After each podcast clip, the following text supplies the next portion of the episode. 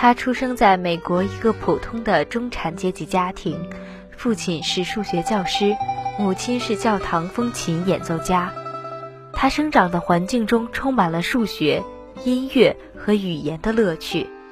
一九七八年，他进入当地一所名叫埃克塞特的学院就读。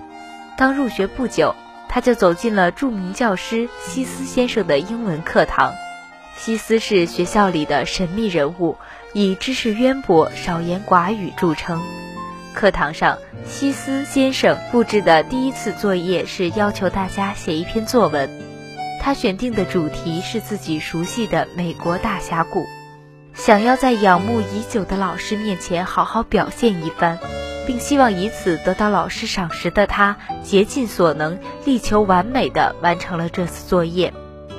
由于从小喜欢阅读，所以他对自己的写作水平颇为自信。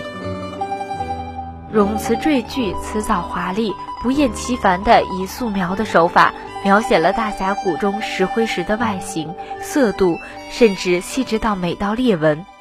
花费了整个晚上，他终于完成了长篇大论，志得意满地交了作业。他期待着西斯先生的赞扬，未曾想，作文本发下来以后，他发现上面被红笔圈满了。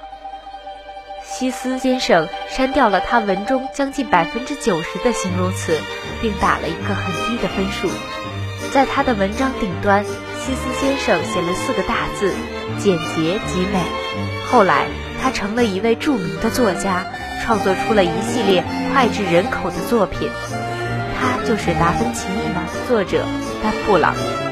丹布朗在其作品大获成功后，总是对慕名而来的记者和作家说：“我成功的秘诀就在于毫不吝惜地使用删除键。